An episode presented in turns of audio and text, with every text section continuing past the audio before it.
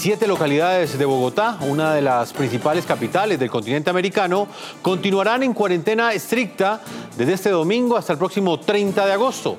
Para cerca de 1.280.000 personas estará limitada su movilidad. La alcaldesa de Bogotá, Claudia López, justificó esta decisión argumentando que la ciudad enfrenta el primer pico de la pandemia, por lo cual en esta nueva fase es necesario continuar con el aislamiento para mitigar el riesgo que representa el aumento de los contagios y muertes en el momento más crítico de la pandemia. El punto clave de esta noticia, las medidas de cuarentena frenan la velocidad y la afectación que genera el virus. No obstante, sus efectos en la economía son desastrosos. Señor secretario, lo primero que le quiero preguntar tiene que ver con la reacción que tuvo esta medida en sectores de comerciantes donde será aplicada e implementada esta cuarentena localizada desde el próximo domingo en siete localidades. Entiendo que estas medidas se toman con un rigor científico, pero al mismo tiempo hay una preocupación muy grande en estos medianos comerciantes que no podrán abrir sus negocios desde el próximo domingo hasta el 30 de agosto.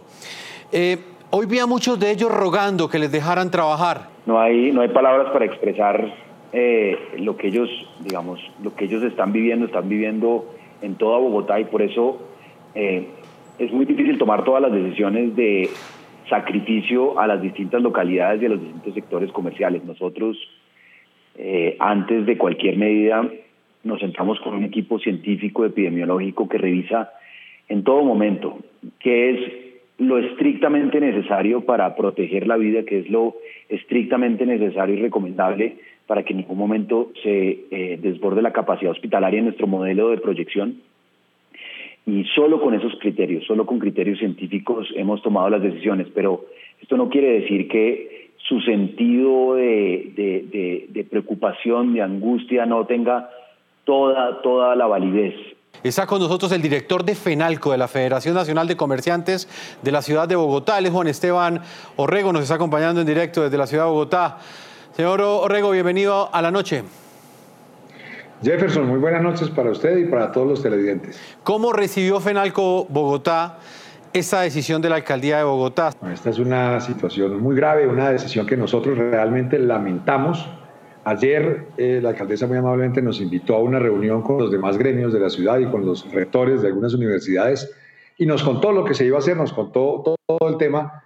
Tratamos de, hacer, de hablar al respecto, pero fue imposible porque pues eh, la situación para el comercio es muy, muy complicada para estas localidades, especialmente para las que están repitiendo. Localidades que pues, recientemente se abrieron, que habían iniciado su actividad con el sector productivo, ya habían otra vez puesto eh, a, a, trabajar a sus funcionarios, a sus empleados, y estaban abiertos y obviamente esto pues los deja en el suelo, los deja en una situación muy compleja. Difícilmente aguanta un bolsillo un tema como este, y desafortunadamente ya hoy vimos cómo muchas de ellas empezaron ya a, pues, a tomar cartas en el asunto, muchas tuvieron que despedir, más empleados, los que habían logrado aguantar, ya los tuvieron que sacar porque físicamente no aguantan. Hemos visto una gran cantidad pues, de manifestaciones de ellos contando cuál es la situación que se está viviendo. Si quiere escuchar y ver a los protagonistas de la noticia, sintonice NTN 24 de lunes a viernes a las 6 de la tarde, hora de Bogotá, Quito y Lima, y 7 de la noche en la costa este de los Estados Unidos.